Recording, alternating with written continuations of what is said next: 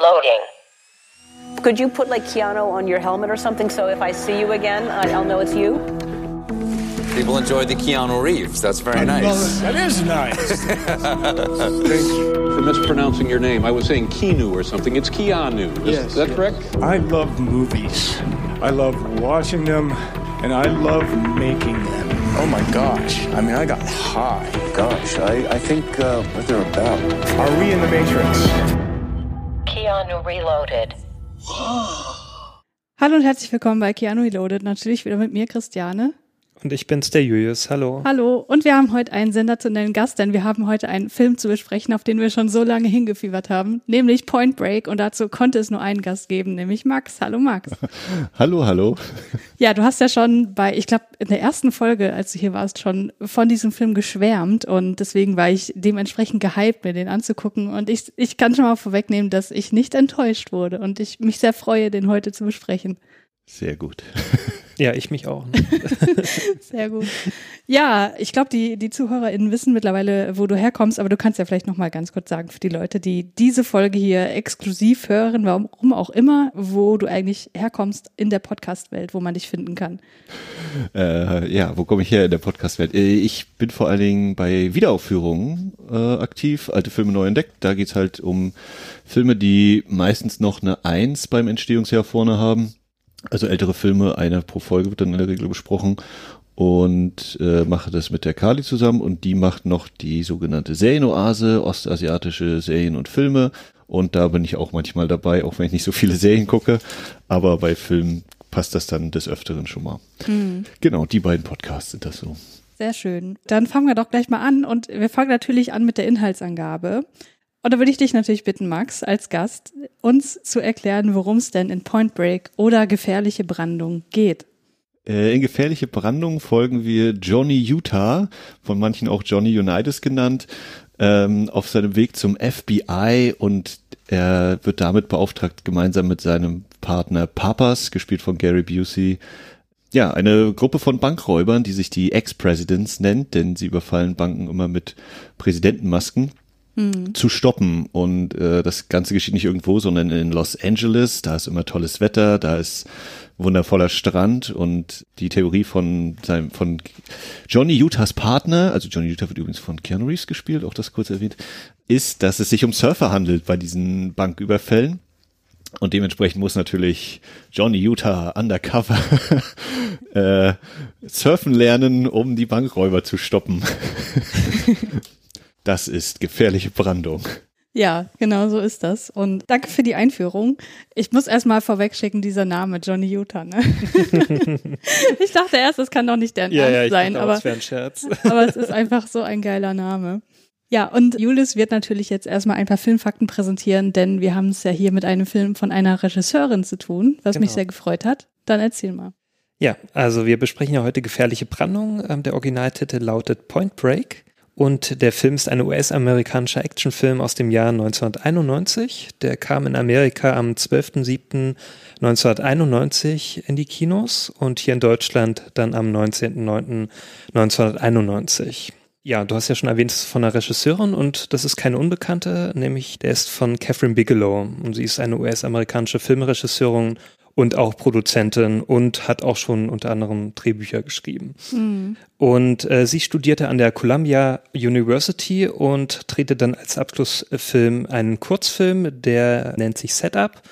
Und später drehte sie dann also 1982 ihren ersten Langfilm zusammen mit Monty Montgomery.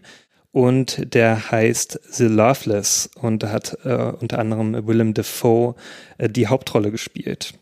Ähm, in den 80ern wirkte sie dann in einigen Filmen sogar als Schauspielerin mit und drehte auch weitere Filme, wie zum Beispiel Blue Steel oder auch Near Dark. Und auch ähm, ein Musikvideo zum Beispiel für die Band New Order, nämlich zu Touched by the Hand of God. Mhm. Sie drehte dann in den 90ern auch ziemlich äh, ja, erfolgreiche Filme, die auch heute immer noch Bekanntheit ähm, haben. Und bei, den, bei der Oscarverleihung 2010 erhielt sie dann als erste Frau überhaupt ähm, und auch bisher der, äh, für eine Frau den einzigen Oscar. Ähm, Immer noch der Einzige. Ja, ja, Oh. ähm, für die beste Regie. Und sogar als ähm, äh, für den besten Film und da hat sie also zwei Oscars gleich gewonnen als äh, als Produzentin und als ähm, Regisseurin, nämlich für den Film The Hurt Locker. Hm. Und äh, äh, lustig ist, weil das habe ich damals so mitbekommen, weil dann viele so, naja, James Cameron war, da war halt im selben Jahr als äh, auch als Regisseur nominiert für Avatar. Hm. Und da bin ich eigentlich froh, dass äh, Catherine Bigelow gewonnen hat, weil Avatar hätte es einfach nicht verdient. Da hat sie es ihrem Ex-Mann gezeigt. Ja, genau. Sie waren nämlich zwei, äh, zwei Jahre verheiratet und haben sogar in den 90ern einige Filme zusammen produziert und auch Drehbücher geschrieben. Ja, bevor wir jetzt zum Drehbuchschreiber wahrscheinlich kommen oder Schreiberin, habt ihr denn viel von Catherine Bigelow schon gesehen? Hm, Blue Steel zum Beispiel, den fand ich sehr gut damals. Und ansonsten, ja, sie hört locker natürlich. Und danach die Filme, also Detroit und ähm, hier Zero Dark Thirty. Ah ja, okay. Die fand ich auch sehr gut. Also ich habe Zero Dark Thirty gesehen. Das war der, war der mit Jessica Chastain Ja, genau. Ne, und mit der Folter und so, genau den. Ähm, dann kam ja letztes Jahr Near Dark relativ neu raus auf Blu-ray endlich hierzulande. Da habe ich den Mhm. gesehen endlich. Point Break habe ich schon ein paar Mal gesehen. äh, ja, aber äh, ach so, ja, Strange Days ja vor allem auch noch genau. Ja, den habe ich noch nicht gesehen, den wollte ich schon immer mal schauen. Äh, spielt zwar Keanu Reeves nicht mit, aber ist auch ein guter Film. Mhm. Ist doch mit, äh, wie heißt der? Äh, Joseph. Rafe, mit Nee, Rafe Ralph Fiennes, nicht Joseph Fiennes. Stimmt. Ähm, so, ich stelle mal ganz kurz nochmal gucken hier. Ja, ja, das sind eigentlich, ne, natürlich. Genau, K19 hier mit Harrison Ford habe ich noch nicht gesehen. Äh, Blue Steel fehlt mir, glaube ich, auch noch.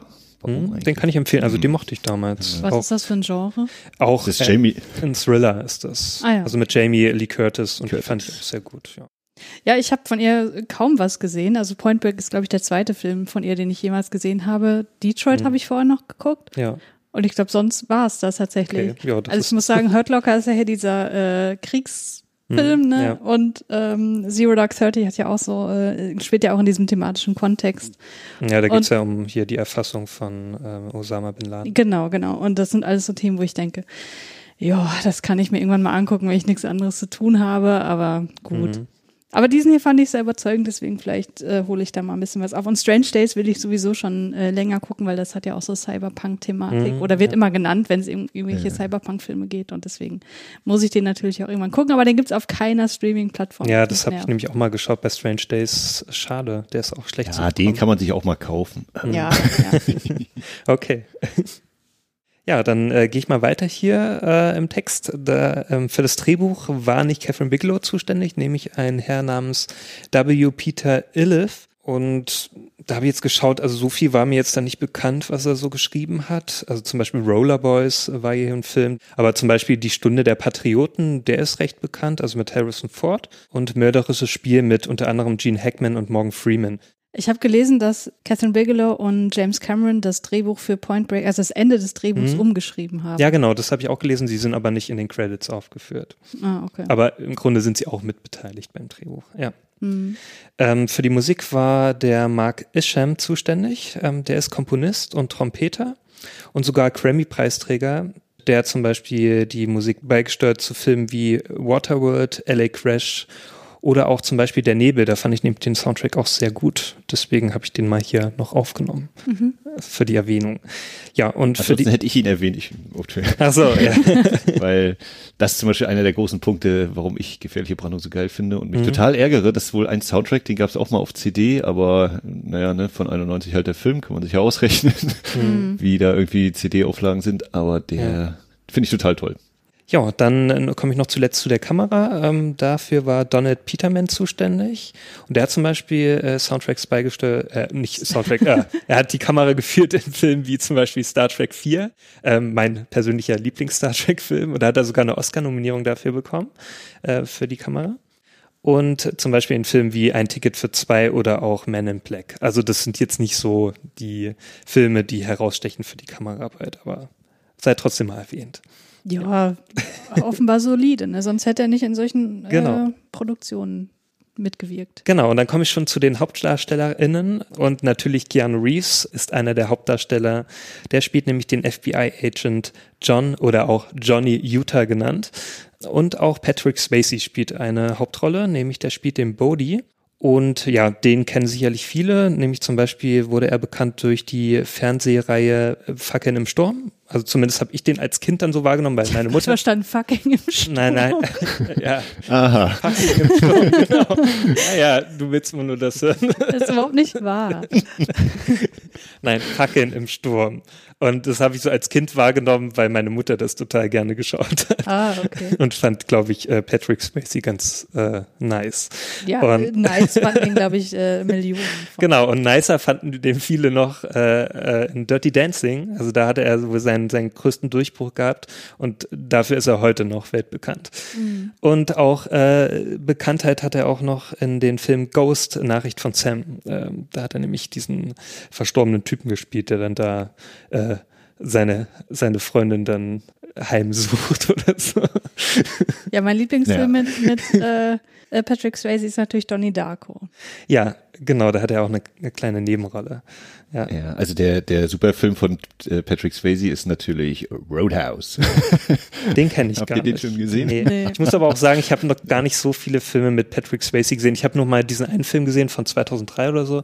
Der hieß irgendwie, da geht es um so eine Urzahl, äh, äh, Uhrzeit, äh, 13 irgendwas. Äh, 11, 11 ja, 14. oder 11, 14, Ja. ja, 11, 14, Ja. meint. ja, genau.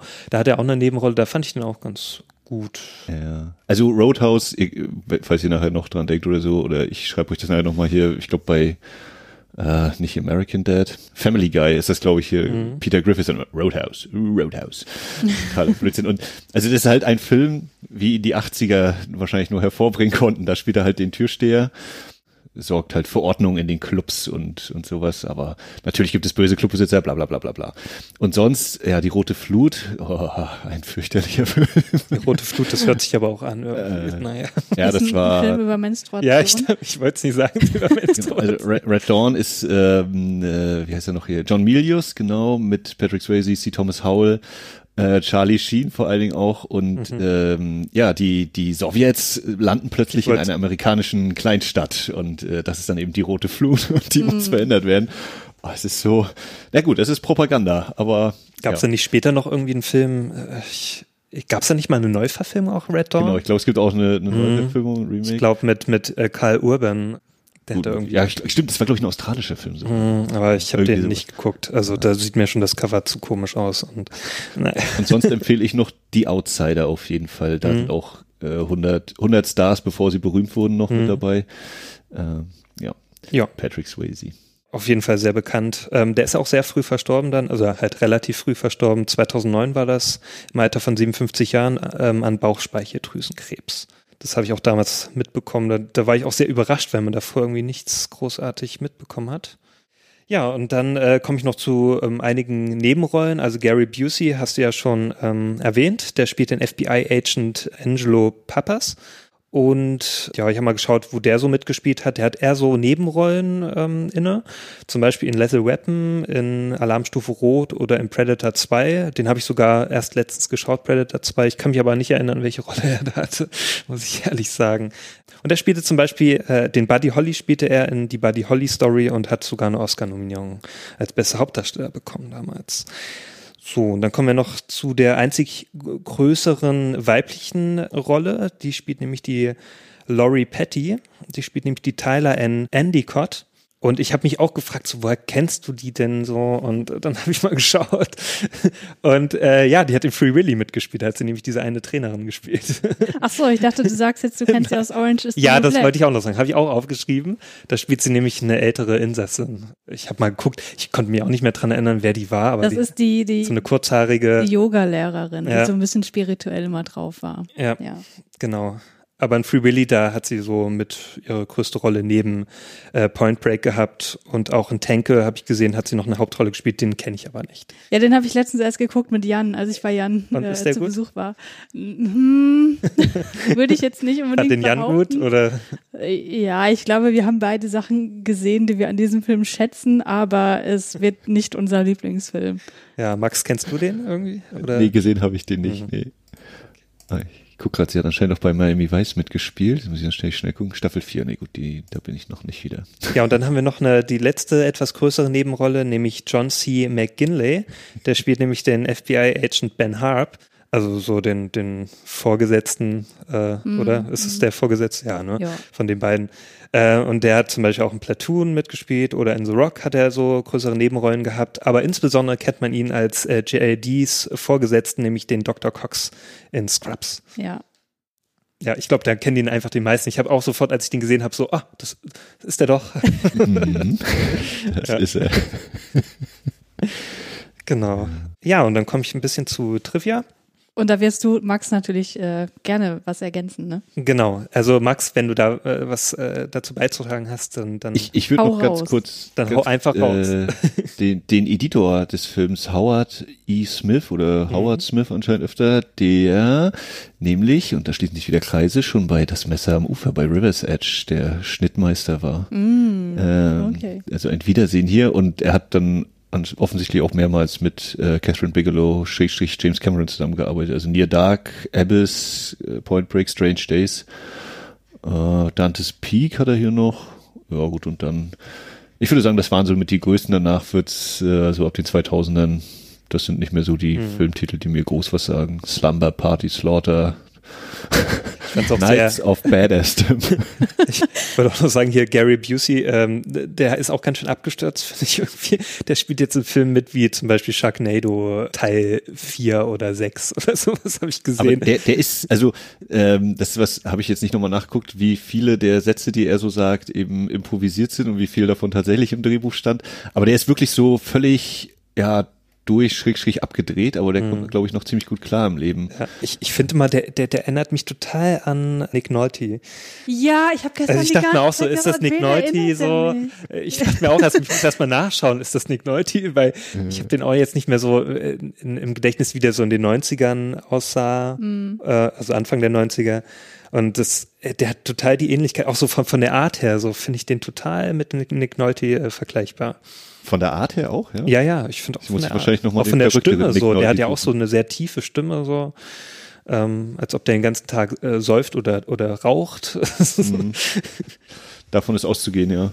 Ja, aber kommen wir jetzt mal zur Trivia noch, damit wir das abschließen können. Also da habe ich rausgefunden, also dass ja der Titel Point Break, da war es ja auch erstmal so, dass er nicht diesen Titel haben sollte als Film, sondern der sollte erstmal Johnny Utah heißen. Und das fand das, äh, das Studio irgendwie nicht so toll. Die dachten sich, na ja, da kann man ja keine, ja, kann man irgendwie nicht de- den Bezug herstellen zum Surfen und, und so. Und deswegen wollten die da was anderes finden. Und dann wollten sie den erstmal dann Riders on the Storm nennen.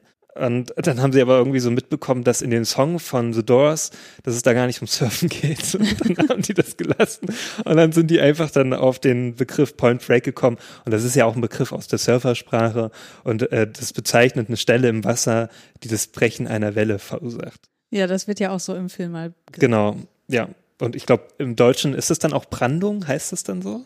Weiß ich nicht. Weil das wurde Also so ich- über, ich hab- auch übersetzt irgendwie. Ja. Ich habe es gestern nochmal bei Wikipedia eingegeben und da war irgendwie sozusagen mehr irgendwie als eine Bezeichnung von Surfgebieten. Also ich bin jetzt nicht so der Surfer, deswegen. Also da war irgendwie äh, eine Bezeichnung für ach vergessen, habe ich alles vergessen. Ich habe einfach durchgelesen und gesagt, okay, merke ich mir bestimmt nicht.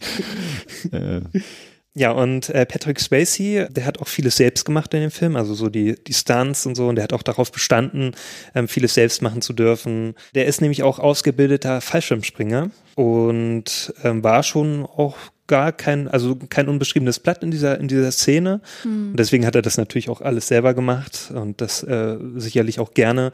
Und der verführte wohl bis zu 55 Sprünge während der Dreharbeiten. Also, wow. und da kommen wir auch nochmal zu sprechen, als zu dieser beeindruckenden äh, Stunt-Szene dann. Ähm, ja, und da habe ich mir auch gefragt, so, hab- haben die das selber gemacht? So, also Patrick Swayze auf jeden Fall schon. Ja. Ja, und äh, zu Patrick Swayzes Figur nochmal, also der ist ja Bodhi äh, in dem Film. Und der trägt den, ähm, weil das was mit dem Buddhismus zu tun hat und übersetzt heißt Bodhi wohl so viel wie Erleuchtung. Ja, das macht Sinn, weil die Firma meiner Yogamatte heißt so. Ah, okay. Na dann, weißt jetzt warum. Ja, und im Spanischen ist der Titel auch, äh, oh Gott, mein Spanisch, Le llaman Bodi. Also er heißt Bodi, oder sie nennen ihn Bodi. Ah ja. Ja, ich habe mich schon gefragt, so, warum, du hast ja da ein Foto gepostet. Ich dachte mir so, hä, was hast du denn da für eine Version? Warum heißt der so komisch, der Film? Ja, Ah, ja, genau, hab das ich mal, hab ich mal im, im Urlaub gekauft, da waren wir in Spanien und ich gedacht, ach komm, Aber der hat hat die englische, Titel. aber der hat die englische Tonspur drauf und Untertitel oder? Ja, ja, ja, es äh, ist noch die Disc von Warner und das war so eine internationale, also die hat auch FSK-Freigabe aufgedruckt auf der Hat Disc. sogar Deutsche oder was? Oder? Genau, Okay. äh, genau. Gut, der Film Point Break war sogar bis äh, Zero Dark Thirty äh, Bigelows erfolgreichster Film an den Kinokassen. Der hat nämlich bei einem Budget von 24 Millionen Dollar hat er weltweit 86 Millionen Dollar eingespielt. Das ist äh, nach heutigen Maß- Maßstäben jetzt nicht mehr so viel. Also da horcht man nicht mehr auf, aber war wohl an den Kinokassen doch recht erfolgreich. Also ich glaube in Amerika auf jeden Fall erfolgreicher als ähm, hierzulande. Was habe ich noch? Ach so, ja, äh, das ist mir erstmal gar nicht aufgefallen beim Schauen, aber Anthony Kiedis, also der Leadsänger der Band Red Hot Chili Peppers, hat eine kleine Nebenrolle. Ja, das ist mir natürlich sofort aufgefallen, weil ich war ja während meiner Teenagerzeit Ja. unsterblich in den verliebt. Ne? Und wenn ich das gewusst hätte, das war mir nicht klar, dass er da mitgespielt Ja. hat, dann hätte ich das schon viel früher gesehen. Aber der hat eine Rolle, die jetzt nicht gerade so verliebenswert ist. Ach, das, das wäre mir egal gewesen, glaube ich. Der hat auch eine sehr seltsame Frisur, finde ich. Ja, das stimmt. Aber der spielt auf jeden Fall diesen Tone, heißt der äh, in, den, in dem Film. Ist halt so ein kleiner Gangster und der, der Gary Busey, hier der Papas, der, der nennt den, äh, der, der bezeichnet die als Nazis. Ja. Ich glaube, das sagt sogar ähm, Dings selbst, oder? Bodi? Aber ist ja auch Banane, wer Ach das. so, ob das Body, nee, ich glaube, ja, ich weiß nicht mehr, wer da hier. Ist ja auch egal. Egal, egal. Aber auf jeden Fall spielt Anthony Kiedis mit. Also wer den mal in Aktion erleben möchte, so als Schauspieler, der sollte sich das mal anschauen. Ähm, und es gab sogar eine inoffizielle Fortsetzung im Jahr 2003, die nur in den australischen Kinos gelaufen ist. Im Original heißt der Film Liquid Bridge und er wurde in Deutschland aber als Gefährliche Brandung 2 vermarktet und als DVD verkauft. Also d- auch direct to DVD, also jetzt Ja, kein ja. Kinofilm. Und äh, der hat aber gar nichts mit diesem Film zu tun. Also das Was? haben die einfach nur aus Marketingzwecken getan, weil Oh der Mann. vielleicht irgendwas damit zu tun hat mit, mit Surfen und so. Und, und deswegen haben die einfach Gefährliche Brandung 2 genommen, Hm. damit den irgendwelche Leute kaufen, dann die dann denken, oh, geil, da gibt's Hm. eine Fortsetzung, cool, mal sehen, was mit dem passiert ist, mit Johnny Utah. Ja, ja. Der kommt ja gar nicht vor. Ja, also dann bitte nicht anschauen, wenn ihr denkt, das ist eine Fortsetzung, ne? Da habt ihr jetzt den Tipp von mir. Ja, und das war's dann erstmal soweit. Von meiner Seite, Max, hast du noch was? Oh, nö, Trivia-mäßig habe ich mich jetzt nicht nochmal groß eingelesen. Okay, alles klar. Ja gut, dann steigen wir doch mal locker flockig in die Filmbesprechung ein und ich frage einfach mal ganz ergebnisoffen an dich, Max, die Frage, warum ist das für dich so ein geiler Film, so ein Action-Klassiker? Lass hören. Ähm, warum ist das? Also ich mag den Soundtrack total. Ähm, ich glaube, bei dem Film weiß jeder, dass das eigentlich so eine so eine Prämisse ist, wie dann wahrscheinlich auch ihr in, in einer der kommenden Folgen dann bei Speed feststellen werdet, so dieses ein Bus, der nicht langsamer als 60 Meilen pro Stunde fahren darf und hier eben ja, ich muss surfen lernen, um die Bankräuber zu schnappen, dass das irgendwie so drüber ist, aber es trotzdem irgendwie ernst, genau, äh, ernst genug dargestellt wird. Ähm, es sind ja, also natürlich ist ein Actionfilm, es sind so äh, sehr abwechslungsreiche Actionsequenzen. Die Schauspieler passen für mich einfach alle total vom äh, rummeckernden Vorgesetzten John C. McGinley über Papas, der so, also Jerry Busey, der einfach so viel Abgedrehtheit da mitbringt, über eben die Surf-Szenen. Ja, mir fällt aus dem Stand nichts großartig ein, was ich kritisieren könnte an diesem Film. Hm. Julius, hast du da was, um da direkt dran anzuschließen? Ja, das ist vielleicht so mein einziger Kritikpunkt so großartig, dass er so ein bisschen überdreht wirkt. Aber ich dachte mir dann auch so, naja, das ist halt ein Produkt seiner Zeit so. Das ist halt Anfang der 90er. Da war das auch vielleicht noch ein bisschen anders. Ja. Aber die wirken halt alle so ein bisschen drüber, genau. Also auch wie Keanu Reeves schauspielert, das fand ich auch irgendwie so. Also man hat ihn ja jetzt vorher, wir haben ja jetzt so seine Filmografie, habe ich ja jetzt mehr im Bilde so, was er davor gemacht hat. Und da war halt noch so ein bisschen, auch den Film, den wir jetzt davor besprochen haben, da hat er halt noch so eine Milchbubi-Rolle, so, ne? Ähm, auch so das Aussehen. Und hier hat er jetzt ähm, ja deutlich mehr auch an, an Muskeln jetzt äh, antrainiert. und ich habe so das Gefühl gehabt, er hat seine T Stimme ein bisschen tiefer gestellt. Ja, ja. Und das fand ich so ein bisschen trüber, so, weil ich mir dachte so, boah, also der hat doch vorher nicht so gesprochen, so auf einmal so, hm, hm, hm. Also, und ich dachte mir so, oh nein.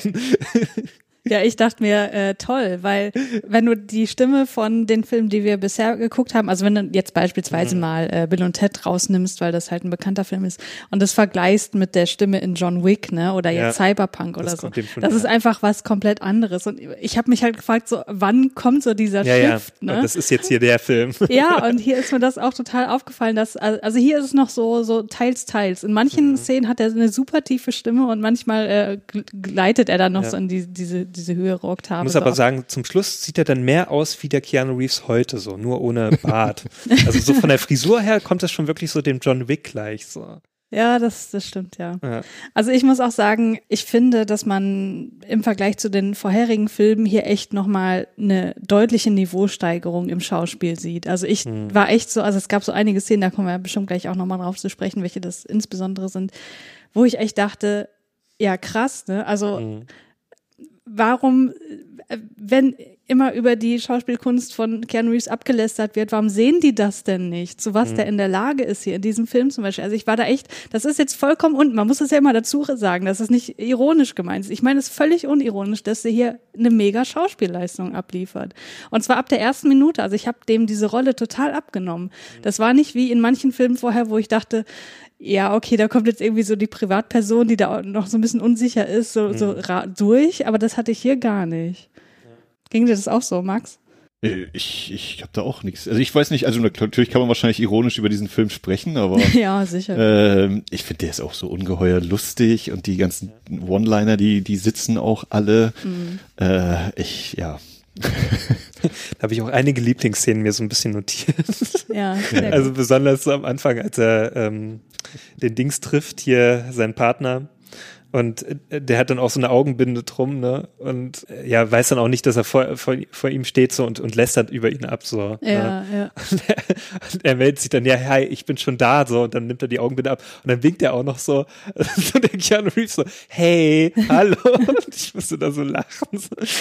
Das sind so einige Szenen, wo ich mir auch mal so dachte, obwohl ich, da wusste ich immer nicht so, ist das jetzt so unfreiwillig komisch oder ist das irgendwie so an sich jetzt komisch gemeint, so von, von äh, Catherine Bigelow, so, ne? Ähm, Also ich finde, in dem Film ist keine Szene unfreiwillig komisch. Also wenn, dann ist das alles geplant so. ja.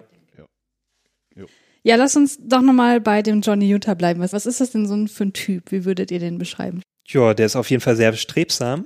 Der ist auf jeden Fall einer, der noch recht jung ist. Also der ist ja 25, das wird ja auch genannt in dem Film. Dass ich das so Bretter kaufen möchte und von dem Ja. Jungen so, hey, du bist ja schon ein bisschen alt, wo ich mir dachte so, hey, 25 alt, hallo? Ja. Hör mal Find, findest du, dass er wie, dass er wie 25 aussieht oder? Finde ich eigentlich nicht. Der sieht noch ein bisschen älter Ja. aus, eigentlich, oder? Ja. Also er war 26, als es Ja. ja. Also ich finde jetzt nicht, dass er so super Ich, jung ich aussieht. fand, das hat total gepasst. Ja. Ja, und dann, also er ist auf jeden Fall sehr, sehr strebsam, ne? der weiß, was er möchte, so. Ähm, der will auf jeden Fall, äh, ja, ein guter FBI-Agent werden. Naja, man sieht ja dann auch später, wenn er dann das Surfen anfängt, dass er da auf jeden Fall auch sich richtig dahinter hängt, so. Und auch seine Kollegen sind ja auch so, die dann sagen so, naja, vergesst doch den Fall, ne, das macht doch keinen Sinn und so. Und er ist halt der Einzige, der sagt so, nee, ich, oder halt mit seinem Partner der Einzige, der da sagt so, nee, komm, das nehmen wir jetzt in Angriff, ähm, ne, ich gehe das mal auch ein bisschen anders an und so. Also der wirklich auch äh, mit Herzblut dabei ist in seinem Job. Mhm. Ja, ne, wir, wir lernen ihn ja auch gleich in, in den ersten Bildern als so ein ziemlich super Schützen kennen. Äh, da, ich weiß Daher nicht, kommt das ist Meme, dann- ne? Ja. Dieses, Genau, wollte ich ich habe ja auch gesagt, wow, ja, jetzt weiß ich endlich, woher das ist. Ja. 100 Prozent Utah. Allein das als, als erste Zeile eines Films. 100 Prozent Utah. Good job. Alles klar, wissen, wohin der Film geht. Ähm, so, dann haben wir ja hier ne, seine, seine Geschichte. Er kommt so aus dem äh, Middle of Nowhere irgendwo, äh, was ist Ohio oder so, war da Footballspieler. Äh, hat dann eben seine Knieverletzung gehabt. Äh, kann ich total, also da, da bin ich natürlich als, äh, geht mir ja ähnlich, auch ich als äh, überragender Leistungssportler früher, der dann auch äh, sein Knie kaputt gemacht hat, weiß, wie sich das anfühlen muss, wenn man diese Karriereträume begraben muss und ähm, wird dann eben ja FBI-Agent und ist ja ne, sehr zielgerichtet, aber lässt sich auch nicht so wirklich was vormachen. Ne? ist schon, hast du ja gesagt, sehr zielstrebig, sehr, sehr selbstbewusst und weiß, was er erreichen will. Zieht das ja auch bis zum Schluss dann durch, so mit der, mit der letzten Szene. Ja, ich würde euch da zustimmen, aber tatsächlich würde ich sagen, dass Johnny Utah kein gefestigter Charakter ist, weil der ist ja irgendwie moralisch so ein bisschen unsicher oder mhm. zumindest äh, exploriert er so oder äh, überlegt sich, wie er vielleicht sein Leben auch gestalten sollte und äh, ob er vielleicht den Leidenschaften nachgeht, die ihm wirklich wichtig sind und so. Also ich glaube, er ist einfach ein Charakter, der auf der Suche ist und das macht seinen Character mhm. Arc ja irgendwie auch aus. Ne? Also wenn man da jemanden hätte, der so moralisch völlig gefestigt wäre und völlig integer und nur sein FBI-Leben quasi und, und den Fall irgendwie aufklären möchte, dann wäre das ja auch alles irgendwie relativ uninteressant und langweilig. Aber dadurch, dass er halt noch so ein bisschen formbar ist, macht das ja auch erstmal das ganze Spannungsfeld irgendwie interessant.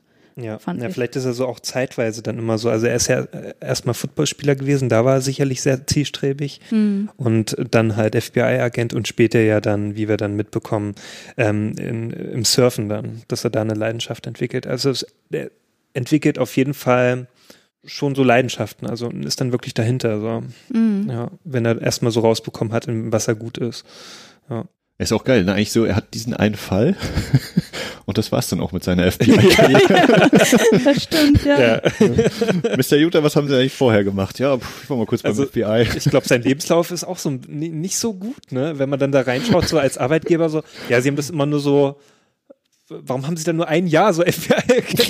warum? Was warum haben Sie es mit dem Banküberfall? ja. ja aber abwechslungsreich. Äh. Auf jeden Fall. Er hat sich ausprobiert, er hat sich, äh, wie Christiane sagte, exploriert so. was ist was für mich? Ja, genau. Aber ist doch auch gut, genau, wenn man nicht nur auf einer Stelle da ist und immer nur dasselbe macht, sondern sich mal ausprobiert, genau. Mhm. Ja. Ja, und dann kommt er eben dazu, dass er surfen lernen muss, um eben diesen Fall zu lösen. Warum hatte Max ja schon in der Inhaltsangabe erläutert. Und ja, im Zuge dieser Ermittlungen trifft er dann zunächst auf Tyler, da will ich aber später erst drauf eingehen, mhm. äh, und dann natürlich auf Bodhi. Und vielleicht kann Max mal anfangen, den Bodhi so ein bisschen mehr zu charakterisieren. Also Bodhi ähm, ist erstmal Patrick Swayze mit für mich doch eher ein bisschen ungewohnter Frisur, so mit dem mit dem Strubbelbärtchen und den etwas längeren Haaren. Hm. Ich weiß nicht, was was so euer, wenn wenn ihr hört so Patrick Swayze, welches Bild da so bei euch Ja, Dirty Dancing. Ne?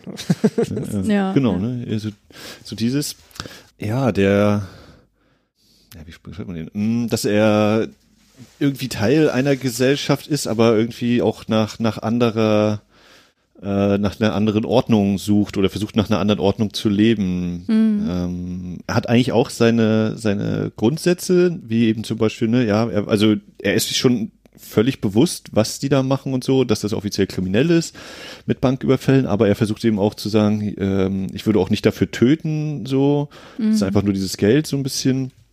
Und ich glaube, er sagt dann auch mal, ne, we against the system ist irgendwie so einmal äh, ganz doll auf den Punkt gebracht, was er da sich eigentlich vorstellt.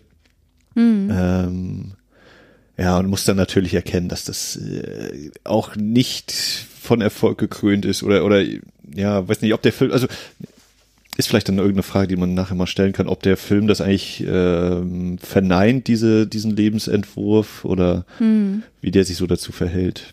Mhm. Also ich würde auf jeden Fall sagen, dass er äh, in diesem Film eine inspirierende Figur sein soll, auch irgendwie so Guru-artig. Also so wird er ja, ja, zumindest eingeführt.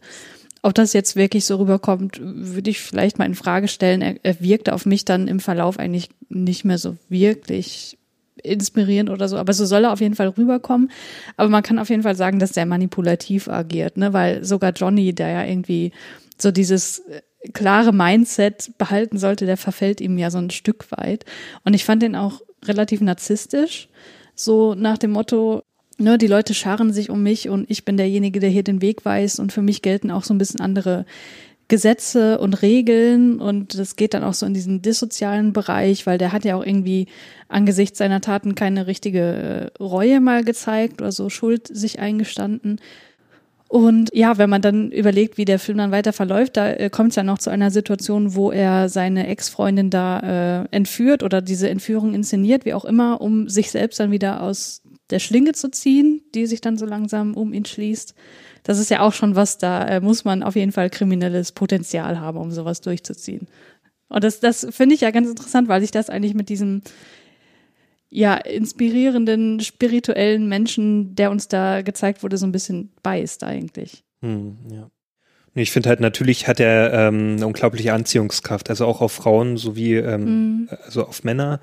Ähm, also der hat ja auch viele Anhänger so, also der wirkt so ein bisschen wie so ein Jesus, ein bisschen, Ja, genau. habe ich das Gefühl, auch so vom Aussehen. Ja, und die tun ja schon alles so, was, was, was er so sagt. Ne? Er ist ja schon der Anführer so von dieser Gruppe. Mhm. Und da ist sogar noch sein Bruder dabei, ne? Ist das richtig? Ja, ich glaube, ja. Ja. Und er hat ja auch, also diese, äh, wie heißt sie?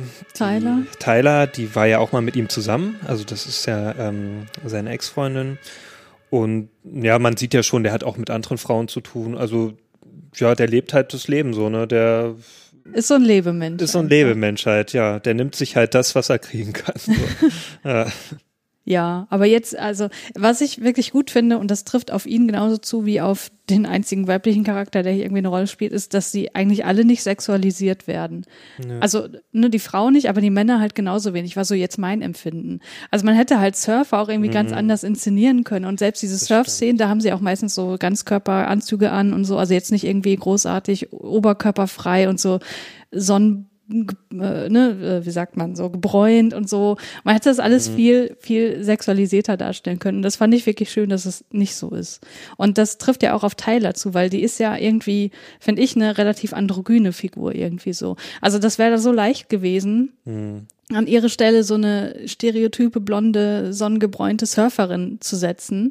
Ja. Aber diese Stereotype verkörpert, wenn überhaupt, eher Bodhi, also der Typ. Ne? Und das ist irgendwie schon relativ progressiv. Und außerdem hat sie ja auch in diesem Film eine sehr aktive Rolle. Also sie bringt ja Johnny dann das Surfen bei. Wobei in der zweiten Hälfte ist sie dann ja eher aufgrund der Situation, dass sie da entführt wird, äh, in einer passiven Rolle gedrängt.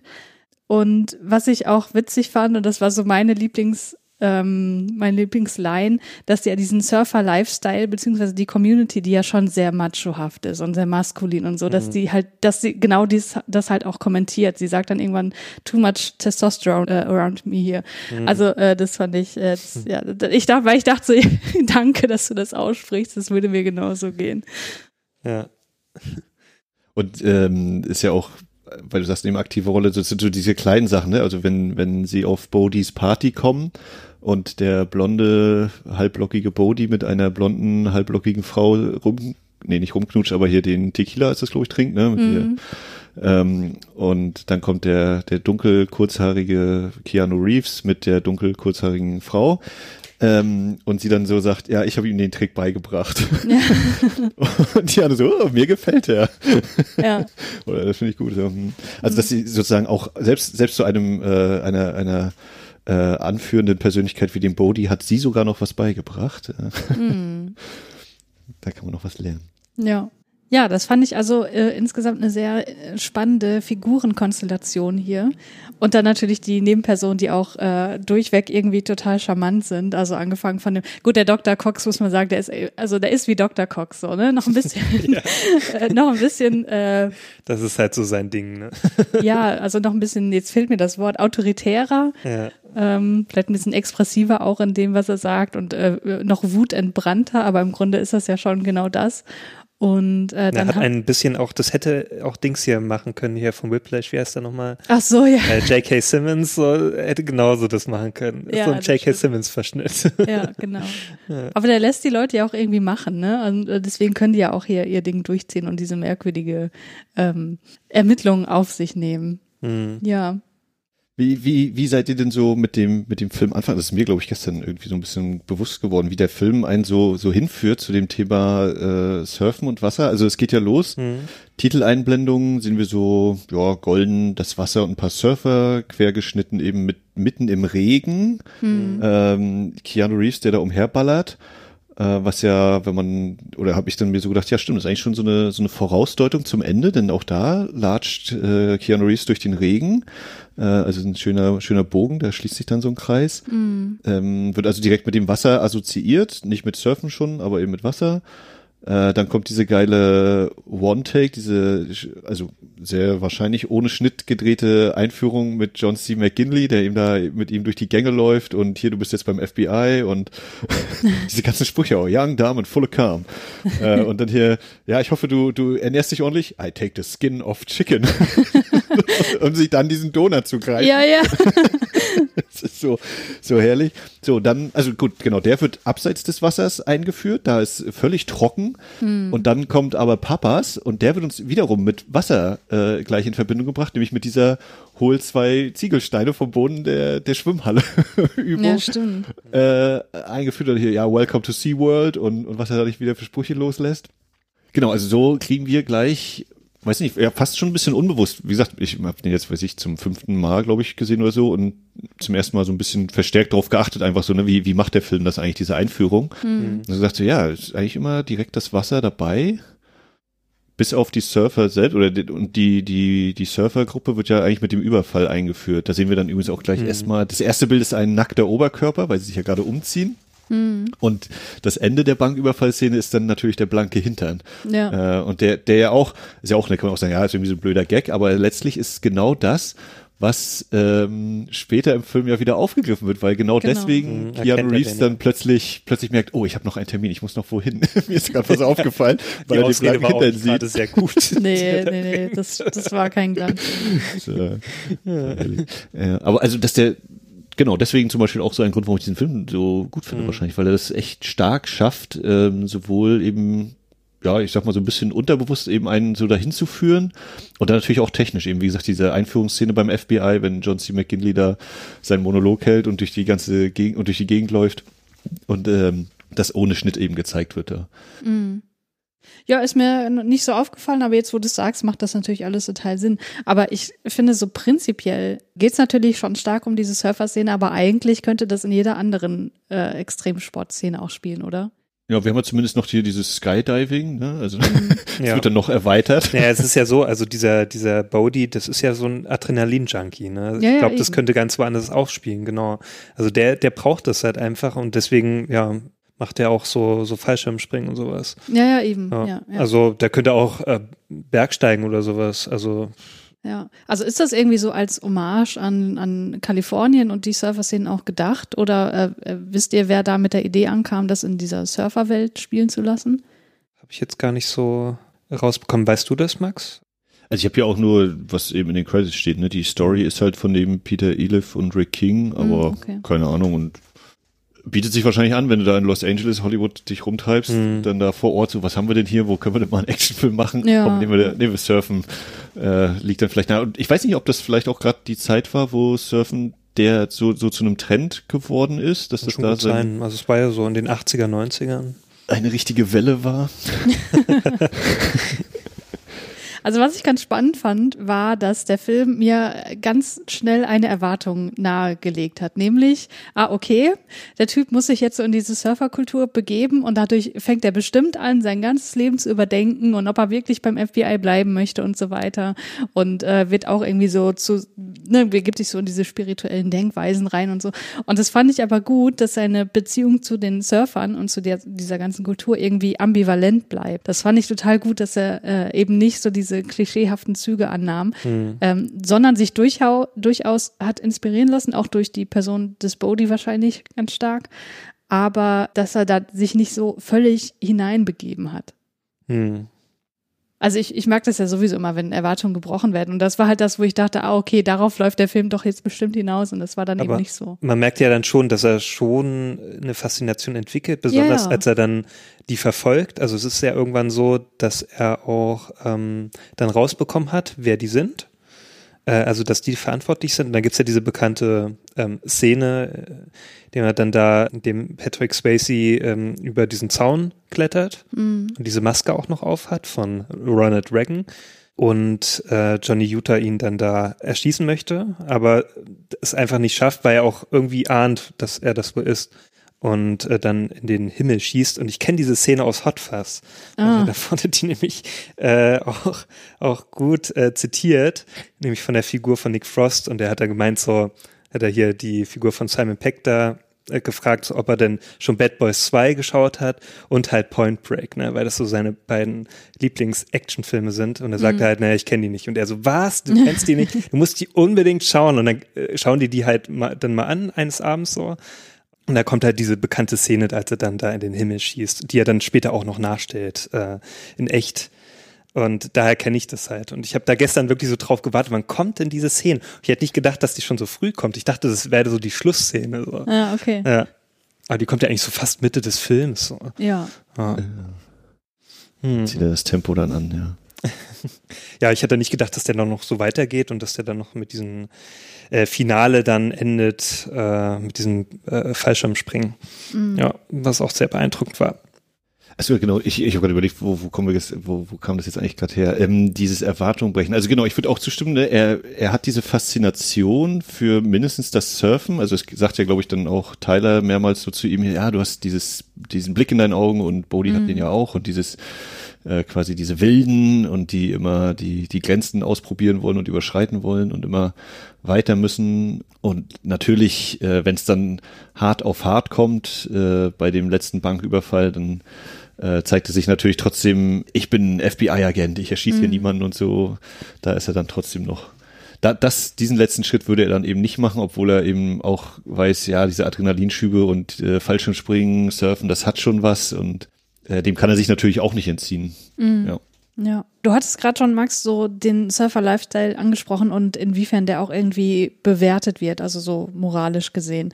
Und ähm, diese Surferkultur, die ist ja irgendwie schon sehr maskulin und machohaft und außerdem spielt so dieses äh, Adrenalinjagen eine große Rolle, also das, was ich jetzt als Sensation-Seeking bezeichnen würde, also so, ne, die brauchen immer den nächsten Kick und so weiter. Und dann hat man aber auch eben so diese Spiritualität, also so eine Art von Freigeistigkeit. Aber ansonsten kommt die Szene ja nicht besonders gut weg. Ne? Also das wird ja mit äh, Kriminalität assoziiert und ne, durch die Banküberfälle und die die sind offenbar auch alle irgendwie, äh, also nehmen zumindest Drogen, sind vielleicht auch abhängig oder dealen und hab, haben auch alle super viele Waffen zu Hause. So und äh, da ist Ja, das ist eben halt Amerika, ne? Das Ja. erwartest du. Ja, ich erwarte nicht, dass da jeder Typ irgendwie äh, zu Hause irgendwelche äh, Shotguns hat. So. Also deswegen äh, ist eben genau die Frage, die ich mir auch gestellt habe, äh, Max, die du schon angesprochen hattest, wie bewertet denn der Film diesen Lifestyle eigentlich? Wie war da so euer Gefühl? Also es stimmt natürlich, ne, dass, wenn man so drüber nachdenkt, ziemlich viele irgendwie anscheinend äh, entweder kriminell sind, also diese Surf-Nazi-Gruppe. Dann haben wir bei der Haarproben-Szene die beiden Typen, die da äh, kiffen, glaube ich. Ja, ähm, und natürlich eben, genau, Banküberfälle, bewaffnete Banküberfälle. Ja, aber trotzdem, dadurch, dass ja, äh, wenn dann eben unser Protagonist, mit dem wir ja auch quasi mitfühlen sollen mindestens, oder die, dieses Abenteuer erleben, äh, der dann eben auch, aber ähm, auch merkt, ja, Surfen ist trotzdem cool, so an sich, ne? Und ähm, selbst Tyler wird ja ordentlich, die hat ja auch so ein ordentliches Vorstrafenregister. Ah, in, wie was Indecent Exposure in a Vehicle. Oh, very good. Krass. ähm, genau, also anscheinend haben die, sind die alle mit Kriminalität verknüpft, ja. Hm. Ja, aber eigentlich, also das Surfen selbst wird, glaube ich, relativ, ähm, neut, na, ich weiß nicht, ob neutral, aber ähm, als was nicht, nicht Schlechtes dargestellt, eher, dass die Leute drumherum dann ihren Lebensstil äh, in den Augen der, weiß ich nicht, rechtschaffenden Gesellschaft oder so nicht, nicht äh, ganz zu vereinbaren ist dann. Ja. ja, Julius, hast du da was hinzuzufügen? Nö, also ich fand's nur seltsam, dass die halt, ja, also dass es da keine Surfer gibt, die da äh, nicht irgendwie Dreck äh, am Stecken haben. Also ich frage mich auch, warum irgendwie. Obwohl ja das Surfen an sich genau, also das wird ja schön dargestellt so. Ne? Und da hab, hat man ja schon Lust bekommen. So. Da dachte ich mir schon, ja, also, ne? Hätte ich ja schon Bock mal so auf sowas zu steigen, nur ich glaube, ich hätte. Nee, das wäre nicht möglich. Aber ansonsten sah das schon sehr, sehr ästhetisch aus und so. Und das ähm, hat mir sehr gut gefallen. Nur ähm, irgendwann, ja, es war dann halt so dieser, dieser Bruch so, dass dann diese Gruppe alle so, so, äh, diese Leute dort alle irgendwie so kriminell sind ähm, und das auch ausschließlich. Ähm, das fand ich, hm, fand ich dann nicht so schön eigentlich. Na, der Punkt wird wahrscheinlich sein, ne, dass wenn du jetzt eben den, den nicht kriminellen Surfer hast, das ist dann, warum sollte der Film den erzählen? Der ist dann Ja. nicht interessant genug wahrscheinlich. Ne? Also Na klar, also es geht ja auch ähm, vordergründig um diesen Fall, aber fand ich schon irgendwie seltsam, dass er da nicht mal auf andere trifft, die da irgendwie, weil sogar diese, diese andere Gruppe, also die ist ja noch irgendwie noch schlimmer drauf, die da auch so ohne Grund ihn einfach da äh, äh, verprügeln und so, da dachte ich mal so, was geht mit euch ab? So, der ist doch da nur am Strand, was, was, der macht doch nichts Falsches. So. Mhm. Man macht halt, was soll denn das? Also ich weiß, ich kenne das nur so vom Skaten früher, aber dann ist man halt einfach zum Skatepark gegangen und dann dann kamen keine Leute und haben einen verprügelt, einfach so, weil die da skaten wollen. So, ich weiß nicht. Ähm, das- fand ich irgendwie ein bisschen komisch, dass da nicht so Leute waren, die dann gesagt haben, so zu dem so, hey, lass uns doch einfach zusammen surfen oder so. Die waren alle so gleich so feindselig irgendwie. Ja, das stimmt. Ja. Hat Ja, also ich glaube, also mit dem Zusammenschlagen, das war ja, glaube ich, dass sie sozusagen ihr Revier in Anführungszeichen, ne? Und ähm, dass sie da natürlich auch keinen ranlassen, weil das sind ja die bösen Surf-Nazis und die verprügeln nun mal Leute und so. Äh, dass das schon so dargestellt werden muss. Und das andere ist eben, dass, dass die Leute, die da surfen, dann eben auch sagen, naja, das ist jetzt anscheinend ein Anfänger und entweder der lernt es erstmal sozusagen, aber sich hier einfach sozusagen dazu zu gesellen, das, das stört dann die eben, weil die dann vielleicht nicht äh, ordentlich surfen können, weil er da irgendwie zwischen paddelt oder sonst was oder sich vielleicht sogar selber in Gefahr bringt. Das äh, wird ja auch mal so ein bisschen angesprochen hier. You're gonna kill yourself oder irgendwie sowas. Ja, also ich glaube, ich würde mich da auch irgendwie anschließen. Das Kriminalisierende und so, das ist halt einfach dem Plot geschuldet, weil das ist ja genau das, was sie nun mal erzählen wollen. Und warum sollen die da jetzt irgendwie noch eine dritte Gruppe mit reinbringen, die das irgendwie nur zum Spaß macht? So, das Ja. äh, klar. gibt der Geschichte ja auch nichts weiter. Und ich würde auch sagen, so das Surfen an sich und, und die Treffen, die sie dann so haben auf der Party und dann, als sie dann nachts auch surfen gehen und so, das ist schon alles irgendwie total schön dargestellt. So. Und äh, ich glaube, da ist der Film sich dessen auch bewusst, dass ja, das Surfen an sich irgendwie was Schönes ist und auch die Kultur in, ich weiß nicht, spielt es in Los Angeles eigentlich? Auf jeden Fall in Kalifornien irgendwo, ne?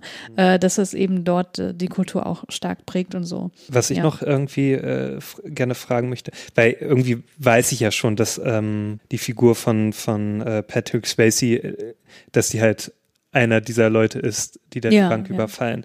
Aber möchte der Film irgendwie das eigentlich doch lange im Dunkeln lassen? Weil eigentlich ist es doch, mir war das sofort klar.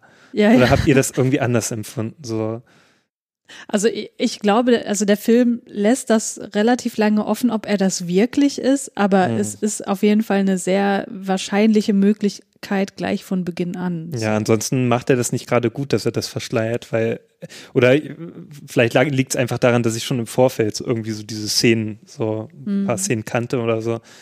Aber das war mir sofort klar. Also ich, Also ich habe das war jetzt nicht, überhaupt keine Überraschung bei mir, dass ich mir so dachte, was? Der ist das, der Bodhi? Ja, ja. Nein, doch nicht der. Ja, ja. Und ich dachte mir die ganze Zeit so, als sie dann auch auf diesen Trichter kommt, dass es vielleicht diese Nazis sein könnten, so, da dachte ich mir auch so, nein, Leute, das ist doch, das ist auf was für eine Idee kommt ihr denn da? ja, nee, also abwegig ist die Idee jetzt nicht, ne? Also Ja, das ist ja das- schon irgendwie, die haben ja auch Dreck am Stecken, die haben ja da super Ja, viel äh, Crystal und so bei sich Das ist ja einfach der Widerspruch, dass die ja, also diese Gruppe an sich, die ja überfällt, diese, diese Ex-Präsidenten, äh, diese gehen ja sehr, äh, sehr clever vor, so. Das sind Ja. eigentlich clevere Typen, so, ne? Ach, du meinst, die, die Surf-Nazis sind zu dumm dazu, oder was? Na, so wie die dargestellt werden, sind die ziemlich dumm. Also, das sind ja wirklich so Haut drauf Typen, ey. Ja, ich weiß nicht. Also, und da dachte ich mir schon gleich so, nee, komm, die würden das nie zustande bringen, sowas. Die hätte ich schon von vornherein ausgeschlossen. Ja. Und deswegen war mir das überhaupt, das war keine Überraschung so. Das fand ich ein bisschen schade eigentlich, dass so der Film das nicht lange im Unklaren gelassen hat, so. Oder ging, Also ich- ging es dir da anders, Max? Oder? Also ich glaube, überraschend ist es wahrscheinlich wirklich nicht. Andererseits ne, ist es wahrscheinlich so eine, so eine Perspektivsache, weil du hast eben, ja, es sind Patrick Swayze und Keanu Reeves sind halt die Titelfiguren und dann ist eigentlich immer schon klar, naja, die werden schon irgendwie sehr wichtig sein für den Film. Und wenn, wenn Keanu Reeves der, der Ermittler ist, naja, was bleibt dann für, für Patrick Swayze noch übrig so ungefähr? Ja, das, Ähm, und das sozusagen, ich finde diesen Punkt schon nicht völlig verkehrt, was Judith sagt hier mit den Nazis, dass man einerseits hat, eben, ja, hier die Bankräuber, die sind total diszipliniert und die gehen nie an den Safe ran, äh, an den Tresor und so ja. und rein und raus, sie bringen nie jemanden um, klauen immer nur das Geld. Äh, Und dann hast du diese Surf-Nazis, die damit eingeführt werden, dass die alle zusammenschlagen. Wo ich auch denke, selbst wenn ich jetzt noch nicht weiß, ob die Ja. sind oder nicht, würde ich denen auch nicht auf den ersten Blick zutrauen, dass die jetzt diese total gut organisierten Banküberfälle Ja, dafür machen. sind die viel zu impulsiv. Also die, würden das nie zustande bringen. So. Also die würden einen Überfall machen und dann wäre wahrscheinlich auch die gesamte Bank in Schutt und Asche und alle tot oder so ungefähr. ähm, aber so aus der Perspektive eben, dass Johnny da reingerät, erstmal diese Surferkultur und sich überhaupt nicht auskennt ähm, und davon eben ausgeht, ja, die sind schon ganz schön aggressiv und so, dann haben die auch kriminelle Energie auf jeden Fall. Dann untersuchen wir die mal und observieren die eben. Äh, und ne, natürlich haben sie direkt am Stecken, nur eben anders als gedacht. Ja, blöd ist auch noch, dass da noch so ein äh, Undercover-Agent noch in dieser Gruppe ist. Ja, stimmt. Und das sind einfach, also es kommt ja dann raus, dass es irgendwie Drogendealer sind und ja. Also ich Genau. finde, äh, wie gesagt, dass äh, der Film schon die Möglichkeit sehr nahelegt, dass die das sind. Aber ich glaube nicht, dass der Film dadurch schlechter wird, dass es irgendwie kein Reveal, also kein Mega-Reveal gibt oder Hm. Ja, aber so. es hätte es noch oder schöner Plot-Twist gemacht. Es hätte es noch irgendwie spannender gemacht für mich, so, weil es schon im Vorfeld, also es war für mich dann keine richtige Spannung so dabei, weil ich mir nicht so dachte, naja, wer, wer ist das denn jetzt? Ne? Aber wer ich glaube nicht, dass sein? ich glaube nicht, dass der Film diese Art von Spannung braucht. Hm. Also ich, der, der funktioniert doch super auch ohne. Ja, schon. Das ist doch Nur dann das eher- hätte nochmal das- so das i-Tüpfelchen Nee, gegeben. ich finde, das ist doch eher so so Hitchcock-mäßig Suspense, dass wir das von Hm. vornherein wissen. Ja, das ist der doch. Wann kommt der denn Ja, okay, so dahin? kann man das auch wieder sehen, ja. Ja. Also einerseits ist es dann auch wieder ganz gut, so dass man so den der Hauptfigur was voraus hat, ja. Ja, genau. Aber äh, ihr habt gerade schon diese Überfälle angesprochen, die ja so super choreografiert sind. Ne? Also in 90 Sekunden nehmen die da die Bank auseinander und äh, sorgen dafür, dass sonst möglichst wenig Schaden angerichtet wird. Warum gehen die denn dann beim letzten Überfall weiter? Habt ihr dazu Theorien oder habe ich da irgendwie was verpasst? Warum äh, dann doch ja, war der mir auch irgendwie Tresor? nicht so sehr klar, muss ich sagen. Also das habe ich dann auch nicht so verstanden. Äh, ich würde nur mal ganz kurz einen Schritt zurückgehen, abschließend hier mit den Surf-Nazis, was ähm, äh, hier ähm, Nummer eins, also natürlich sind diese Surf-Nazis ja sozusagen der Gegenentwurf, der zeigt so, in der Surferkultur gibt es in Anführungszeichen die guten, die, die freundlichen Surfer, wenn man sie einmal kennenlernt, und es gibt natürlich die bösen Surfer, äh, dass man da also einmal so so eine, so eine so eine Gegensätzlichkeit aufbaut und dadurch ja eben auch so dieses Charisma, was Bodhi besitzt, nochmal so ein bisschen äh, deutlicher macht und zeigt, ja, man kann ihm schon irgendwie verfallen und das ist doch nicht alles falsch, was der macht, so ungefähr. Ähm, und für Keanu Reeves ist es natürlich so ein bisschen eine überraschende Entwicklung, dass es die Gruppe dann ist, weil er die ja auch erstmal so als äh, ja doch irgendwie ganz ganz cool, äh, ein bisschen freundlicher kennengelernt hat und dann eben auch damit umgehen musste. Er, er belügt ja auch irgendwie alle. Also natürlich belügen auch die Surfer-Typis so äh, andere Leute, weil sie denen nicht unbedingt sagen allen, dass sie ihre Überfälle machen und so. Ähm, aber gleichzeitig ist ja Keanu Reeves muss ja auch vorgeben, er wäre jemand anders, obwohl er mit seinem Klarnamen äh, umherläuft. Ja, das hat mich auch. Ja, das, hat, mir auch gefragt, so Mann, oh Mann, ey. Ich dachte auch, denk dir doch irgendeinen Decknamen aus, ey. Ja, wenn er da schon so undercover unterwegs ist, Mann. Ja. Und Johnny Aber mit- Utah, mit- also, obwohl das klingt ja schon fast wie ein Deckname. Ja, Ja, als, als erfolgreicher, äh, was weiß ich, Highschool oder Ja, ja, University der kannte Footballer. den ja sogar, also ja, das ja. war ja Du auch musst so ja schon landesweit bekannt, der Mensch. Mhm. Genau, dass das eben sozusagen im Sinne der Handlung für Keanu Reeves dann eben noch schwieriger ist zu sagen, oh scheiße, mit denen habe ich mich jetzt irgendwie angefreundet und die sind mir sympathisch. Und jetzt muss ich doch gegen die ermitteln und das fügt ja nochmal diese, dieses emotionale Gewicht, bringt das ja nochmal rein ähm, gegenüber einem reinen Action verkloppen und Jagd aufeinander machen. Ja. So, und der letzte Banküberfall, da war das doch dann so, dass das sozusagen ja der Abschluss sein soll, ne? Dann irgendwie sagt ihr 30 Die sich in drei absetzen nach Jahren. Mexiko und so. Ja. Genau, und das wird jetzt eben das der das älteste aller Gangsterfilm äh, eben der eine letzte Coup und danach ist Schluss und äh, danach ist natürlich Schluss, aber nie so, wie die Gangster sich das eigentlich erhoffen. Also so habe ich das äh, bei mir abgeschrieben. Ich überlege gerade, ob und wie das nochmal konkret gesagt worden ist. Also das ergibt oder- natürlich Sinn, weil ich habe das irgendwie so in der Szene als eine sehr impulsive Entscheidung Ich das wahrgenommen, aber dass, dass er impulsiv. sagt so, äh, okay, jetzt heute nehmen wir doch mal den Safe. Ja, weil die Gruppe war eigentlich nicht darauf ähm, äh, quasi trainiert, also ähm, drauf eingespielt, weil die waren ja dann selber überrascht, so auch danach, so da haben sie ja auch dem, dem äh, haben sie das den Bodhi vorgeworfen, so, ne, warum hast du das getan, so, ne, wir hätten es auch so geschafft und ja, das war dann so diese Übermütigkeit dann von, von Bodhi. Was ja auch irgendwie wieder Sinn ergibt, wenn man überlegt, okay, die brauchen eben irgendwie immer einen größeren Kick und so und das ist dann natürlich was, was Ja, und Bodhi war halt ein großer Adrenalin-Junkie und deswegen brauchte er das halt noch zum Schluss. Ja, und das wurde dann halt zum Verhängnis für die Gruppe. Und natürlich wäre es auch nicht gut gewesen für das Drehbuch, ne, muss man auch mal sagen. Ja, das stimmt, ja. das dann so langweilig enden würde. Also langweilig wird's nicht enden, aber es hat natürlich nochmal besonders Spannung und Ja, ja. Drama reingebracht vor allem. Weil dann nochmal einige draufgegangen sind, auch im Zuge dessen.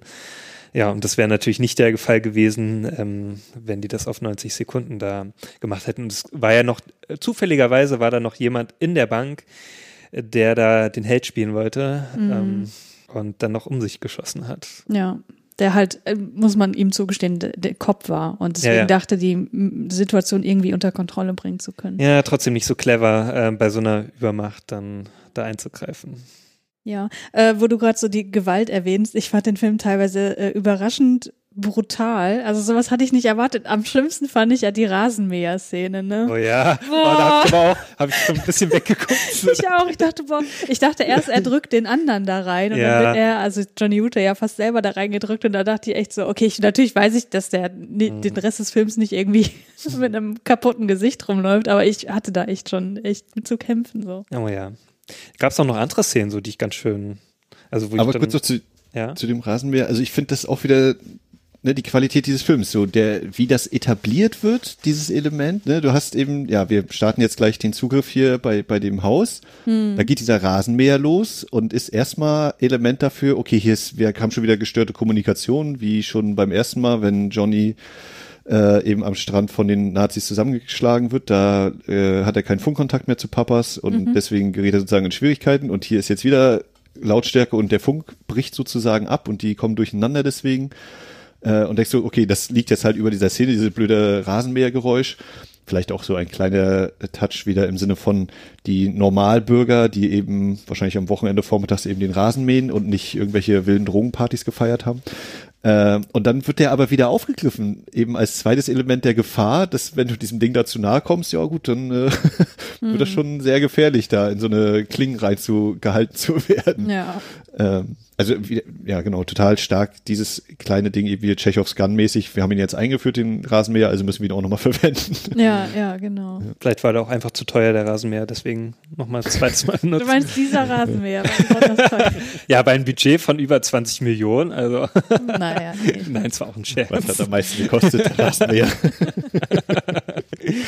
Ja, ich habe noch eine Frage an euch, wo ich mir noch nicht so ganz sicher bin, was an meiner politischen Ungebildetheit, äh, Unbildung liegt. Wegen den Präsidenten oder was? Ja, genau. Was hat es denn mit den Masken auf sich? Ist da irgendwie noch eine tiefere Message drin, die ich nicht Das sind ganz alles ja verstanden habe? ehemalige Präsidenten. Ja, und so weit bin ich auch. Naja, clever finde ich ja eigentlich, dass die sich dann dadurch benennen. So, also die, die sagen ja dann hier Ronald Reagan macht das und das oder hier, ähm, wer ist da noch dabei?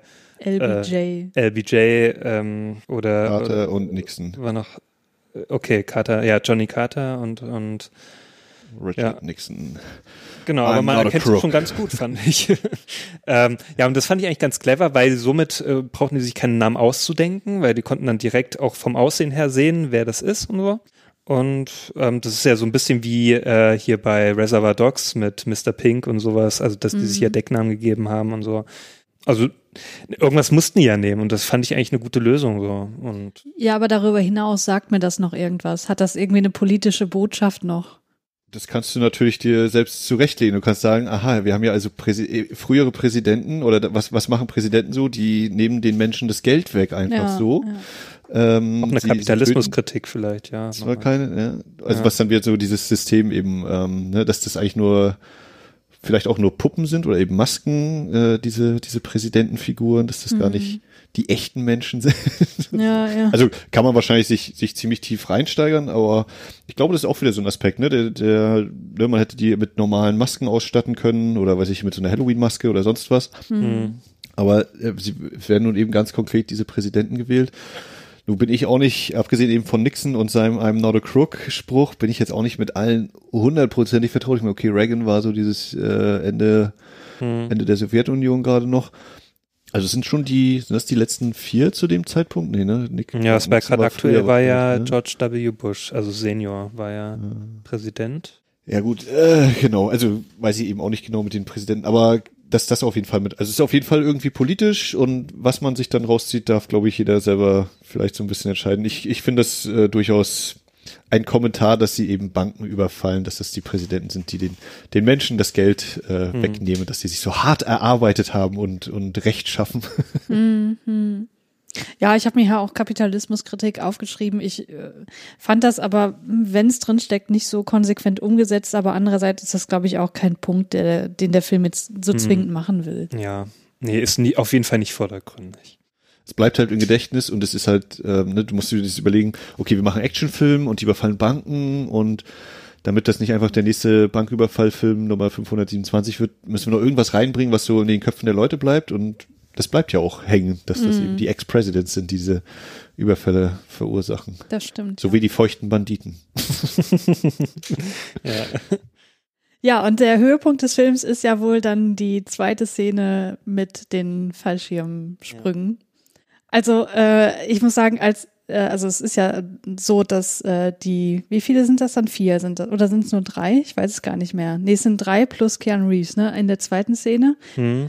Ähm, die dann aus dem, äh, nee, es sind glaube ich nur zwei, ist ja auch völlig egal, Nee, es sind drei. die aus dem Flugzeug rausspringen und äh, ja, für Johnny ist dann kein, ähm, kein, wie sagt man denn, Kein Fallschirm. Fallschirm. Fallschirm, das Wort habe ich gesucht, Fallschirm mehr da und er springt dann einfach so raus und ich, also da Äh, dachte da ich echt so, dachte, oh, Hilfe. wow, was? also das Wow. hat, mich, das hat mich völlig überrascht und ich dachte so, Alter, also da ist wirklich mein Gesicht, glaube ich, so entgleist. Da war ich auch sehr angespannt. Ja, ja, also das fand ich echt mega. Und da habe ich mir gedacht, okay, der Bodhi ist ja irgendwie so hier der Typ, der irgendwie Adrenalin sucht und so, aber das größte Risiko, das nimmt Johnny hier ein. Also Ja, hat er ihn irgendwie so ein bisschen geschlagen, oder? Kann man, Kann man das so sagen? Ja, ja. Die, die Adrenalin-Junkies und äh, kann man dann auch wieder ne, fragen, macht er das eben aus dem Adrenalinrausch oder ist er eben so ein Profi, dass er äh, eben auch diesen Schritt geht, um das Verbrechen aufzuhalten? Oder also natürlich vermischt sich das alles irgendwie, aber Ja, oder liebt er er Tyler so äh, sehr, dass er Ja, sie ja. da irgendwie retten will. Ja, er muss ja auch Tyler auch, retten, ja. genau. Also sonst stirbt sie ja, wenn er das nicht tut. oder hat er es nur für den Film getan? ja, muss man ja auch mal ableuchten. Ne? Also das ist ja was, so ich, das Remake habe ich nicht gesehen, ähm, Ich glaub, aber das ich nehme braucht man an, auch nicht zu sehen, oder? Der kam, da glaube ich, so nicht eine- gut an. Ja, also ne, kann ich halt nicht beurteilen. Also mein, meine Befürchtung ist halt, dass da dann natürlich CGI deutlich mehr eingesetzt Mhm. wird und so. Und hier siehst du eben, ja, da ist jetzt jemand aus dem Flugzeug gesprungen. Ja, das fand ich schon beeindruckend. Also, ja. Das hätte ich auf jeden Fall nie im Leben gemacht. Ja. Ich dachte mir auch so, wenn er den nur verfehlt, ne, dann war's das. Und da, da wird wahrscheinlich auch Tom Cruise mal Augen gemacht haben, Ja, ja. als er das gesehen Dann hat. hat er das sicherlich nachgemacht in Mission Impossible. Da gibt's ja auch einige spektakuläre Szenen. Also ich glaube, im sechsten Teil war das ja auch so ähnlich. So Ja, eine Fallschirmszene. Ja. Ja, aber, Aber auf jeden Fall, ja. Was wolltest du sagen? Ich wollte sagen, ja, stimmt auf jeden Fall, dass das so sich eben immer weiter auch die Action-Szenen dadurch ja immer noch steigern können auf eine gewisse Art und Weise. Das ist eben sehr abwechslungsreich, das eben von Das. Verfolgungsjagd zu Fuß über, na gut, ich meine, die Surf, also Surfen ist in, für mich ist das eigentlich auch Action, weil ich nicht surfen kann. äh, aber oder dann hast du eben diese die Schießerei in dem Haus, ähm, der geworfene Hund, für mich immer noch eines der Highlights. ähm, also das ist auch da immer so eben, ne, was was kann man eben jetzt noch bringen? So, wir haben jetzt, äh, die haben sich da verfolgt, die hatten da die Schießerei, Banküberfälle hatten wir, Sogar Ach, Rasenmäher, noch. fast äh, Rasenmäher. Rasenmäher, der Rasenmähermann war auch noch da. äh, und dann nehmen wir eben noch hier Skydiving oder äh, ja, für, vor allen Dingen für, für Keanu Reeves ist das ja sozusagen dieses Bungee-Moving, äh, also Bungee-Jumping ohne Seil. Ähm, das ist eben immer noch mal der nächste Kick. Ja, aber ich fand, der hat sich gut gesteigert, so. Also, ähm, weil ich dann irgendwann auch so dachte, ja, was soll denn da jetzt noch alles kommen, so, ne? Weil ich dachte ja, eigentlich dachte ich ja, diese Endszene wäre diese Verfolgungsjagd und so, und der kriegt den dann nicht und so, ne? Ähm, was ich da aus Hot Fuzz kenne, diese, diesen Ausschnitt. Und deswegen war ich dann so, ja, was soll denn jetzt noch alles kommen, so. Und dann war ich ganz schön überrascht, dass dann da noch, ja, noch einiges folgt. Und das hat mich dann schon ganz schön geflasht zum Schluss noch. Ja. Ja, habt ihr noch irgendwas zum Plot oder zu den Charakteren oder sollen wir zu unserer Bewertung kommen? Also ich gucke noch mal auf meine tolle Liste, auf meine äh, die Musik hatte ich ja schon mal ganz kurz erwähnt hier, Mark Isham. Ich glaube, mein Lieblingsstück ist, wenn sie sich das erste Mal küssen.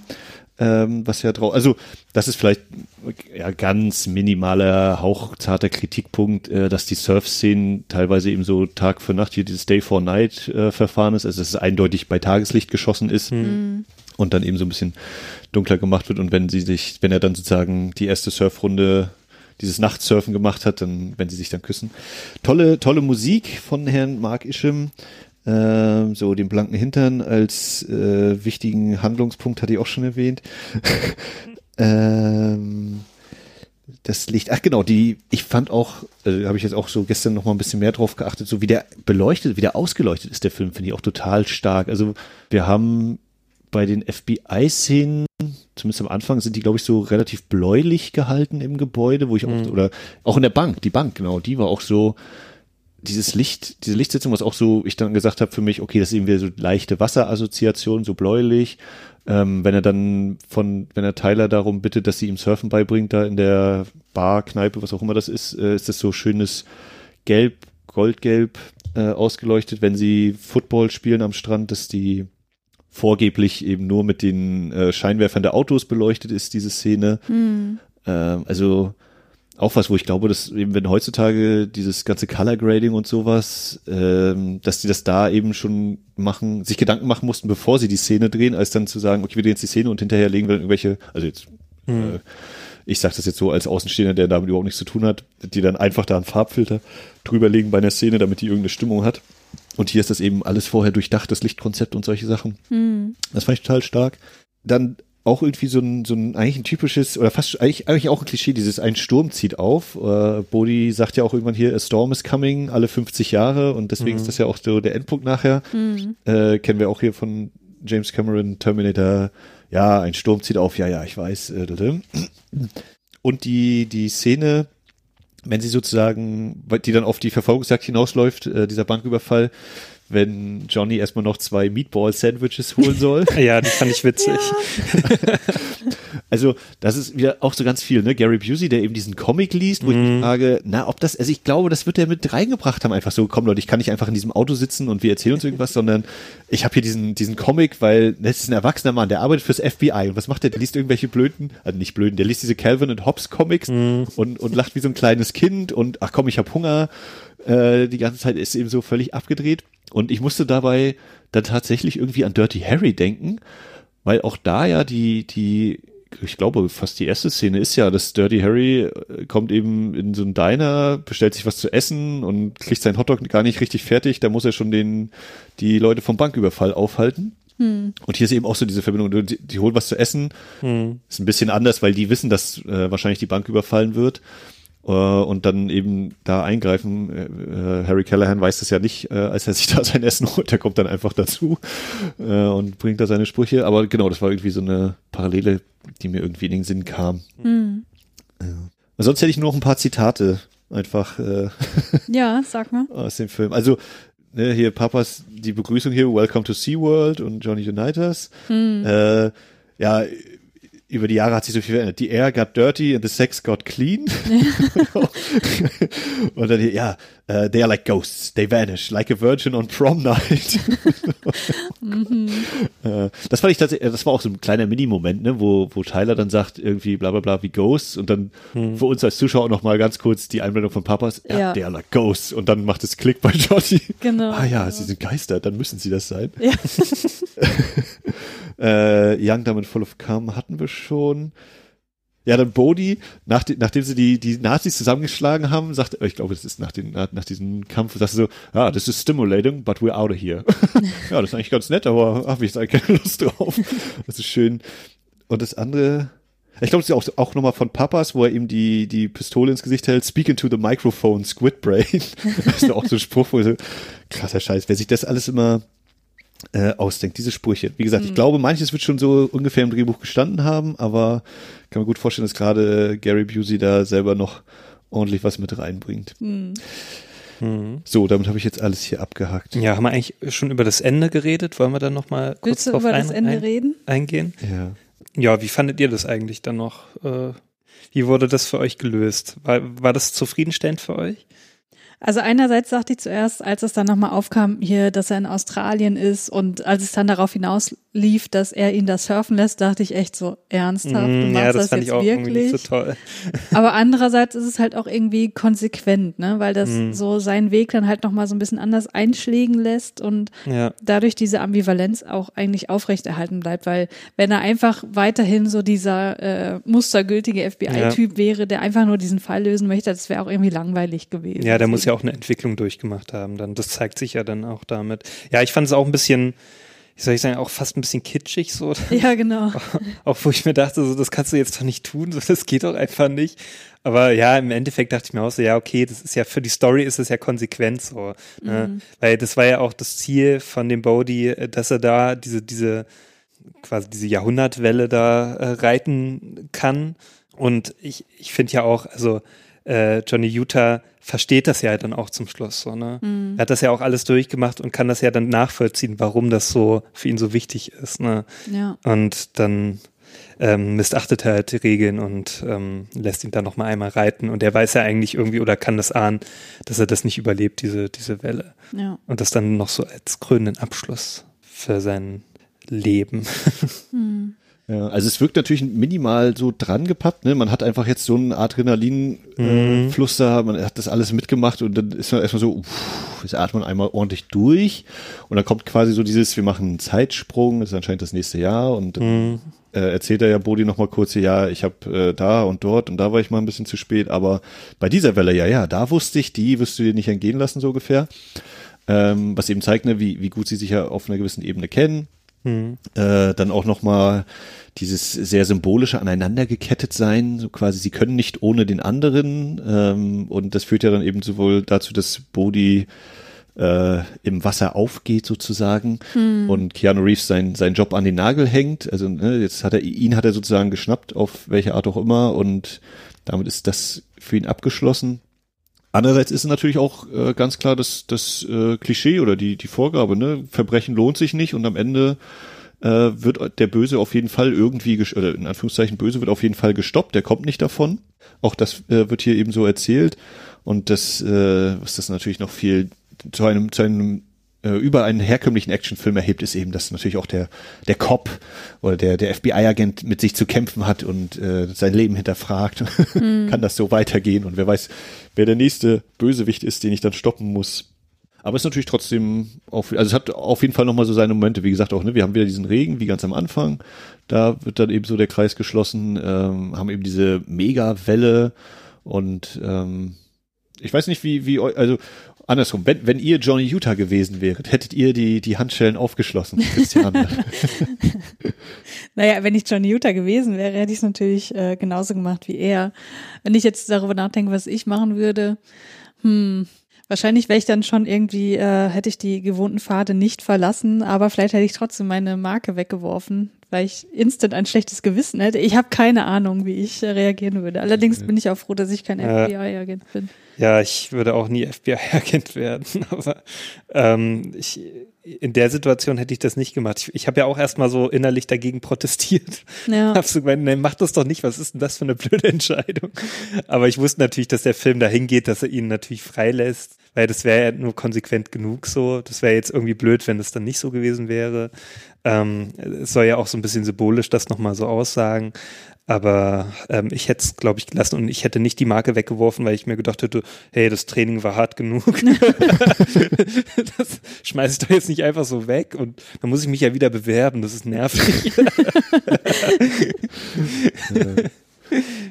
ja. ja, der aber zeigt ja, dass, dass der Film das ja anscheinend auch ganz geschickt macht, ne, uns eben mitfühlen zu lassen mit dem äh, Widersacher, um ihn nicht jetzt böse zu nennen. Ja, ja, auf Äh, jeden Fall. ja, und ihm dann eben diesen Abgang zu bescheren. Mhm. Ja gut, wie fandet ihr denn den Film so insgesamt? Julius, gib mal dein Fazit als erster. Ja, also mir hat der sehr gut gefallen. Also ich habe ja schon so ein bisschen rausblitzen lassen, so, dass ich den auf jeden Fall sehr, sehr abwechslungsreich fand, so. Also auch von den, von den Set-Pieces so und von, von den ganzen Action-Sequenzen. Das Mhm. war schon wirklich eins nach dem anderen kam da und auch wirklich, die haben sich wieder überboten eigentlich dann so, also bis zum Schluss. Mhm. Ähm, das fand ich wirklich sehr gut. Ich fand den halt nur manchmal etwas so, also das habe ich ja auch schon gesagt, ein bisschen übertrieben, so was Mhm. das ganze Acting auch so ein bisschen anging. Aber so im Nachhinein ist es auch irgendwie, ja, passt es auch zu dem Film. Also das ist ja jetzt eigentlich auch nicht wirklich negativ. Mhm. Also, ja, und an sich so, kann man auf jeden Fall sagen, da, damit kann man einen guten Actionabend verbringen. Ja, also für mich gibt's da äh, vier Sterne auf jeden Fall. Vier Sterne, ja, die gibt's auch von mir, deswegen schließe ich mich da gleich mal an. Whoa, yeah! Good one! Und zwar, äh, wir müssen noch irgendwie über das, den Elefanten im Raum sprechen, weil können wir mal kurz festhalten, wie unglaublich schön Keanu Reeves in diesem Film aussieht. Ich dachte die ganze Zeit, Alter, was ist denn da passiert zwischen dem letzten und diesem Film? Also wirklich, ich muss sagen, ich glaube, der ist in diesem Film auf einem Höhepunkt seiner Schönheit. Also ganz, also ich dachte Ja, die ganze das kann Zeit, man oh wohl mein sagen. Gott, oh mein Gott, das, also jede Szene hat ihn nix irgendwie übertroffen und ich war da einfach so, ja, also das, allein aus diesem Grund werde ich mir den auf jeden Fall nochmal angucken. Aber auch davon abgesehen muss ich sagen, glaube ich, wird das so ein Film, also der hat irgendwie so ein ähnliches Feelgood-Potenzial wie Johnny Mnemonic auf mich. Obwohl das sind ja, das sind ja eigentlich jetzt keine Filme, die jetzt irgendwie super Mhm. Nee, fröhlich total sind so. Ne? unterschiedlich auch. Ah ja, und auch unterschiedlich, ja. Aber trotzdem, ähm, ich glaube, das ist auch hier wieder das, was ihr beschrieben habt, als dieses leicht überzeichnete, was Johnny Mnemonic ja auch hat. Ja. Worauf ich eigentlich so anspringe und was einfach so für mich irgendwie das so ausmacht, vielleicht besonders sich in so eine andere Welt zu begeben und äh, über seine eigenen Probleme nicht so nachdenken zu müssen.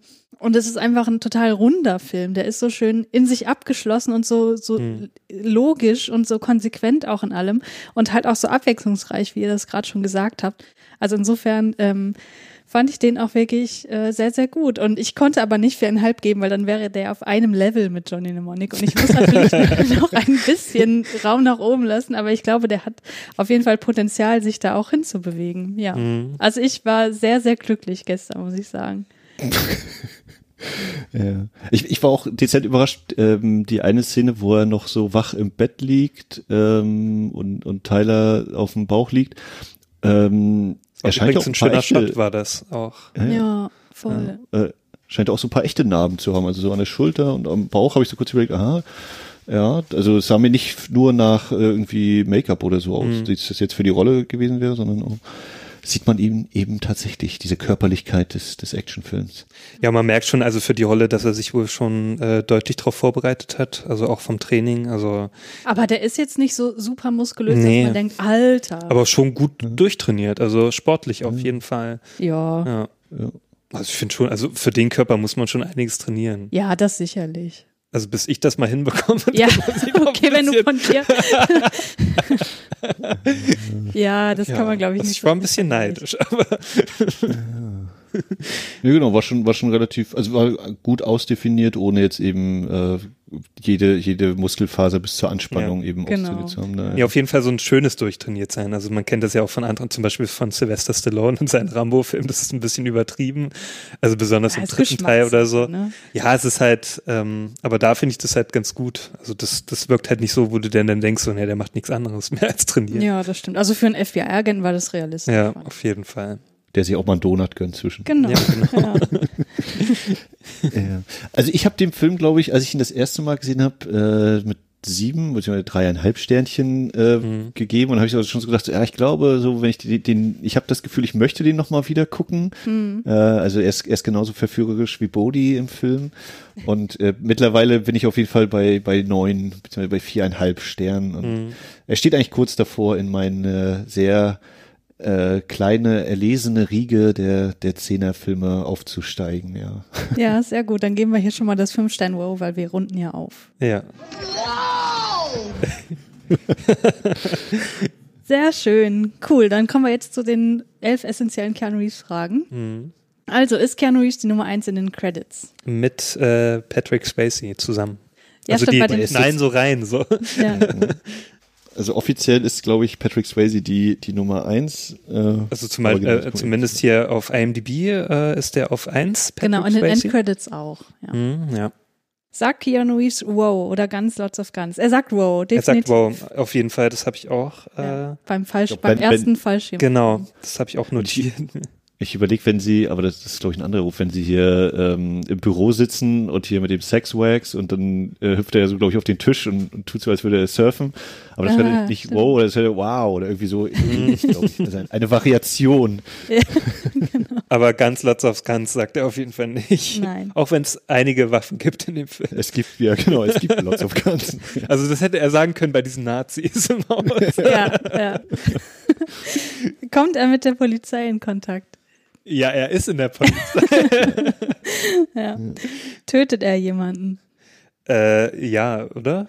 Also zum Schluss. bei dem Banküberfall? ähm, bei dem. Nee, nee, beim Banküberfall Nee, zum nicht, Schluss. aber danach Also. dann, beim, beim Flugzeug, Ja. ne, wenn sie da unten sind, wenn Papas erschossen wird, glaube ich.